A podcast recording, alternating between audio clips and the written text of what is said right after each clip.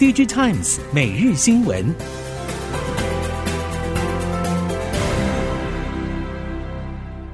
什么？逐客到日本只要五分钟？什么？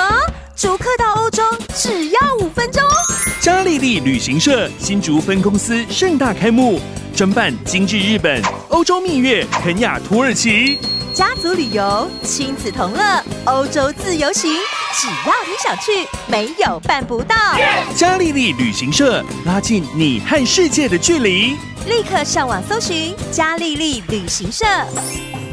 听众朋友们好，欢迎收听《Digital Times 每日新闻》，我是翁方月，现在为您提供今天的科技产业新闻重点。首先带您关心。二零二四年半导体产业即将迎来复苏，社会手机与汽车半导体需求拉动，CMOS 感测器渴望成为第一波需求回暖的元件。中国本土 CMOS 感测器厂商表示，手机市场需求逐步回暖，加快 CMOS 感测器去库存速度，价格已经进入触底反弹阶段。业内人士表示，从中系本土三大家 CMOS 感测器供应商斯特威、维尔、格科维营收来看，第三季都有不同程度的成长，尤其维尔营收年成长高达百分之四十四，幅度最高。三家中系业者都已经明显示出 CMOS 感测器市场回暖讯号。全球 PC 出货能否止跌回升，迎来多年未见换机潮，EIPC 成为关键推手。PC 业者表示，随着 Intel、超维与高通、联发科等将陆续推出 AI PC 平台，渴望让 AI PC 市场发展更清晰，并加快渗透率。值得一提的是，Intel 的 Meteor Lake 处理器 GPU 晶片块采用台积电五纳米制程，SoC 晶片块以及输出入晶片块采用台积电六纳米制程，而超微 Ryzen 八零四零系列笔电处理器也拥抱台积电四纳米制程，且对于出货展望相当有信心。双雄对决交火，通吃代工大单的台积电也成为最强受惠者。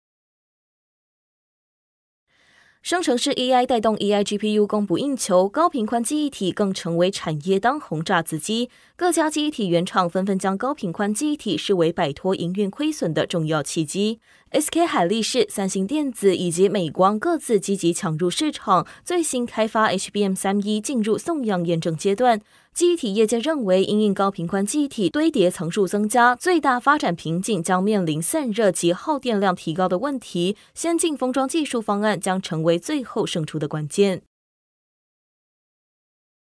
从去年初俄乌战争到今年爆发的以巴冲突，军用相关商机持续扩张，带动光学厂找到事业新版图。深耕玻璃与模造玻璃镜头制造的佳凌，以及缩时摄影机大厂一奇等，都切入无人载具研发。一奇预计明年将出货给雷虎，放眼全球军工市场。而佳凌董事长刘嘉斌先前表示，往后会持续布局军用领域，重点产品会是军用无人机镜头与特殊红外线应用镜头等。二零二四到二零二五年会有更具体的发展。回顾二零二三年，整体车用晶片需求并不像去年热络，部分产品也历经库存去化的低迷，整体需求正在逐步回到过往传统淡旺季的循环。国际 IDM 业者普遍认为，明年车用晶片仍然会是成长动能最稳健的应用。对此，各家业者感受不一。最大的关键恐怕还是在于对电动车相关订单的掌握程度。就像是恩智浦日前重申，车用半导体含量的快速提升将会是带动车用晶片成长的主要动能，而带动车用半导体含量提升的主力其实是电动车。艾麦斯欧斯朗今年虽然历经高层人事变动以及市场传出可能退出消费性电子产品的传言，但对于未来发展前景还是保持正向态度。艾麦斯欧斯朗指出，随着中国电动车市场蓬勃发展，车用业务也跟着蒸蒸日上。预计明年电动车会是带动营运向上的主要动能。针对消费性电子方面，艾麦斯欧斯朗也澄清市场传言，表示目前包括手机在内的应用仍然具有市场领导地位，也没有要弃手的计划。亚洲生产的电动车运到欧洲，因为运输时间长、环境负担大，对欧洲来说环保注意有限。欧洲政府正打算以这个理由将其去除补助名单。外媒指出，除了法国以此为由剔除上汽名爵，意大利也在制定相关法规。如果以这样的条件来看，包括在中国生产、进口的比亚迪、特斯拉上海、BMW 以及其他欧系车都会中标。另外，积极追赶电动车的日系厂，还有萌芽中的台系厂也难以幸免。业者指出，财政压力大的欧洲政府缩减补贴，以更精准扶植欧洲制造目标。太空热潮持续发烧，在投资太空产业的部分，台湾近年来已经从隐形冠军或小规模的零组件公司，发展成集团式有系统的经营。嘉士达董事长陈其宏就曾多次表示：“得太空者得天下。”除了说明嘉士达集团看好太空产业的未来发展之外，也不难理解其希望借由通天接地来满足万物联网的需求。除了地面通讯有明泰、重骑等旗下子公司的布局之外，借由雷洋更可以强化通天的实力，未来将进一步让卫星讯号的全球覆盖能力服务海上、空中、偏远以及运输车辆等长期缺乏稳定合用的通讯需求。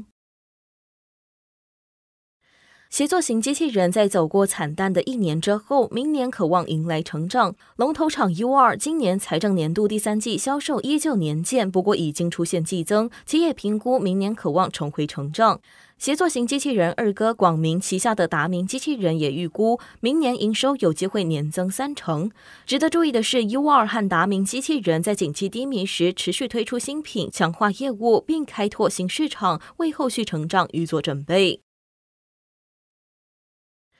从手机电池模组起家之后，生产笔电电池模组的西盛，近年积极朝绿色经济的电动双轮车与储能方向转型，延续原本的电池专业。西盛已经出货电动载具的电池与资料中心所用的电池备源电力模组以及不断电系统两项新业务，在今年营收挹注达到新台币一点五亿元，评估明年两项业务营收可望三倍成长。董事长黄宗伟指出，笔电电池模组市场太成熟，加上客户都要供应链迁移到中国以外地区，毛利低又要建厂投资，因此积极转型朝电动两轮车与储能系统迈进。